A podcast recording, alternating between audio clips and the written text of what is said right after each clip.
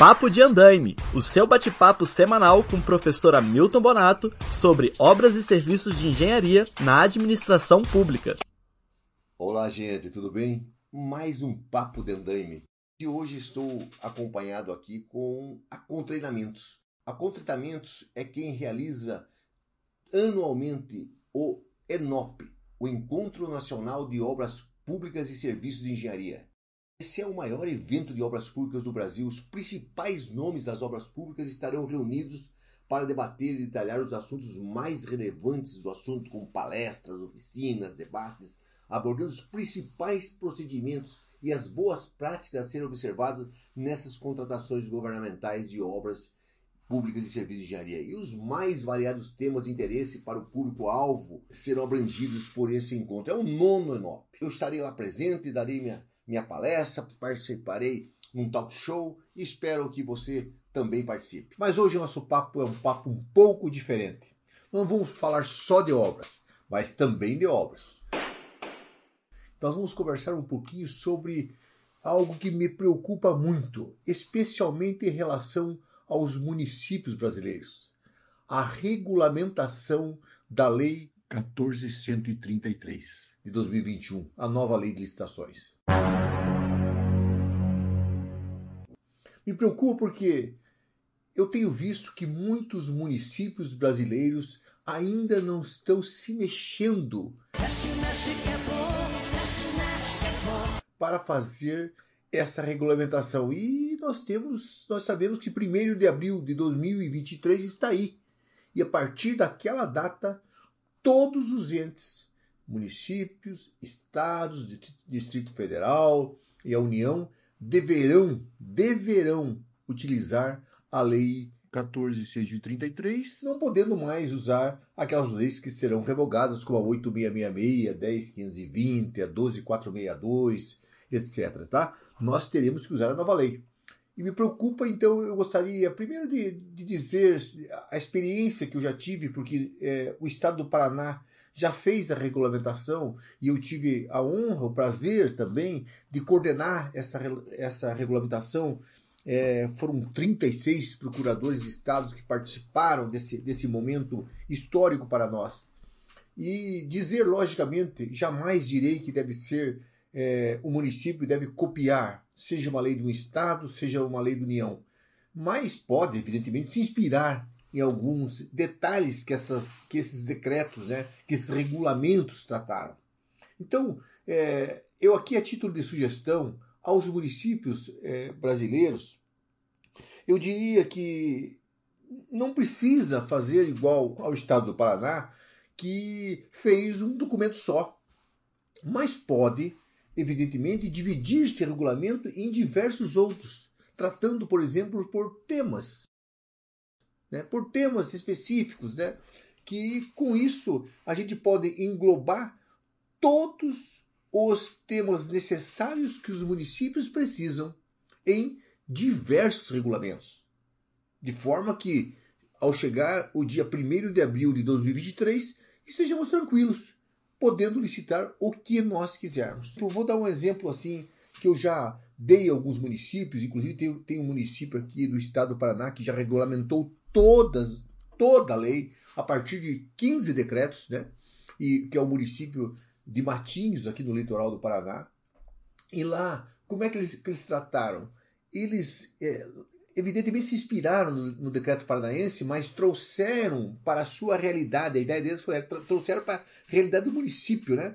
É, tratando conforme a necessidade que o município possa ter. Que, evidentemente, a escala é outra do Estado, a escala é outra da União, né? Então eles dividiram, fizeram o seguinte, gente. Nesses 15 decretos, o primeiro decreto eles trataram a respeito do planejamento. Como se planeja? Todos aqueles, desde um plano de contratação anual, passando pelo estudo técnico preliminar, termo de referência, projeto básico, projeto executivo, todo, bem, todos os, os instrumentos, institutos que são para planejar as contratações públicas. Aí foi um regulamento. Daí os, os demais foram pegando outros aspectos, outros temas importantes, né? Da, da, da que é para a licitação. Por exemplo, o segundo, é, de, é, eles fizeram por decreto, o segundo decreto deles, tratou das funções essenciais. Qual o papel, né? Por exemplo, é, do pregoeiro, da pregoeira, do agente de contratação, da, das comissões, da autoridade superior, autoridade máxima, quer dizer, o papel de cada um, que é muito importante a gente definir dentro do nosso ente, do nosso órgão, do nosso, da nossa entidade, né? O terceiro é, aspecto que eles levaram em conta foi sobre os procedimentos licitatórios. Aí, ali tem o procedimento para fazer qualquer uma das licitações. É, não, não, como é que se faz um pregão, uma concorrência, lógico, que tem o mesmo rito, mas todo o procedimento, qualquer, qualquer licitação, eles colocaram, colocaram ali num decreto só. O quarto, eles trataram dos procedimentos auxiliares porque eles são muito importantes agora para nós. Especialmente, eu acho que, assim, fundamentalmente, que nós usamos muito a questão do sistema de registro de preço, tá todo regulamentado ali, e isso é fundamental para o município, né?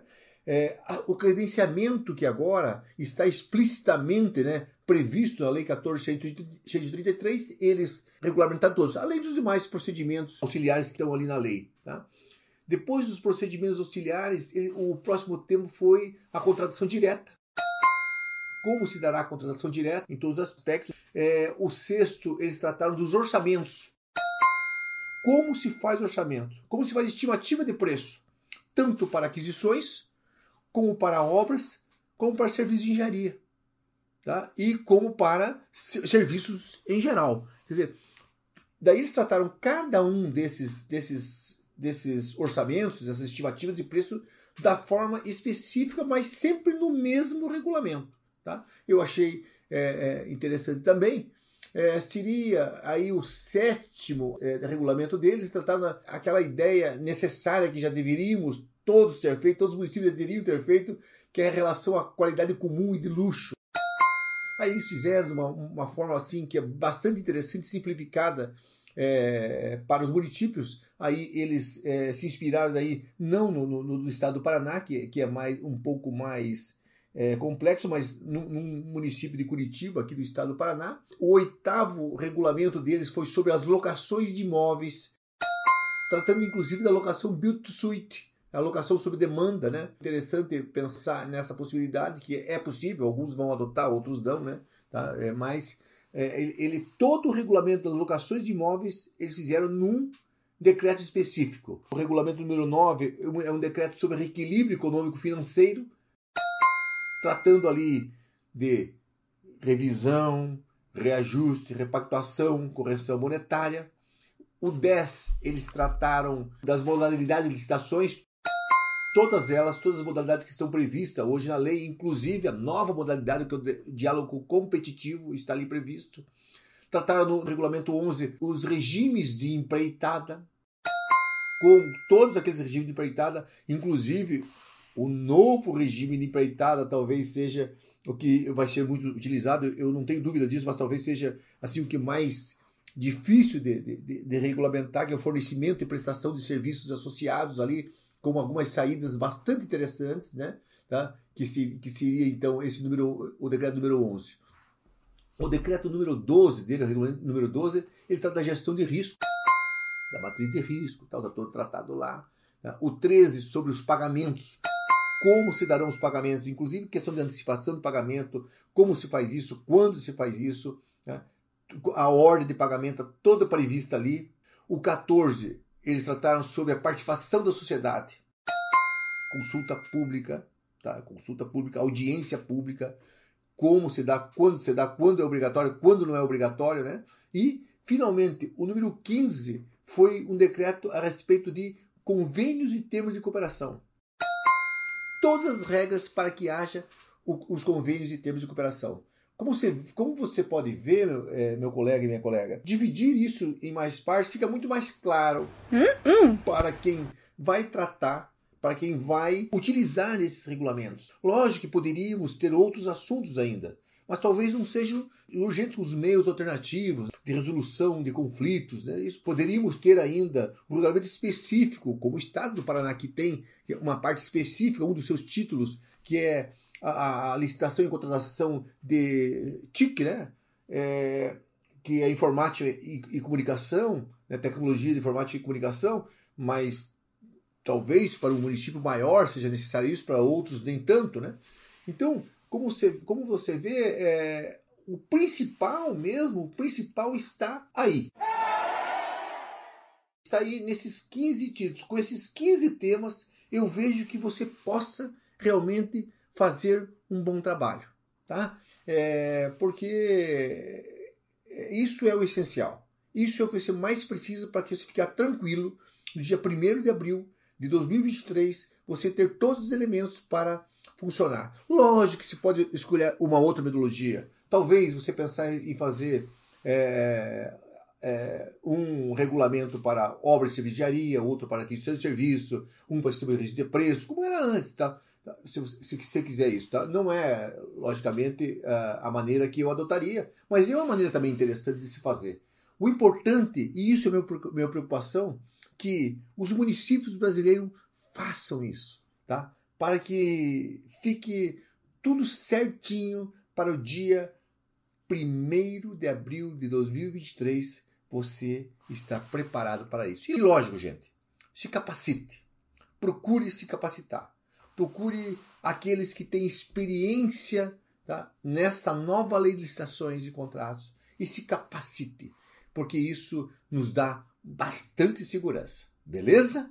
Tá? Então é isso. Eu, hoje mais essa recomendação, essa sugestão de elaboração do regulamento da nova lei de licitações. Um forte abraço para você e até a próxima, se Deus quiser. Tchau, tchau. Papo de Andaime, o seu bate-papo semanal com o professor Hamilton Bonato sobre obras e serviços de engenharia na administração pública.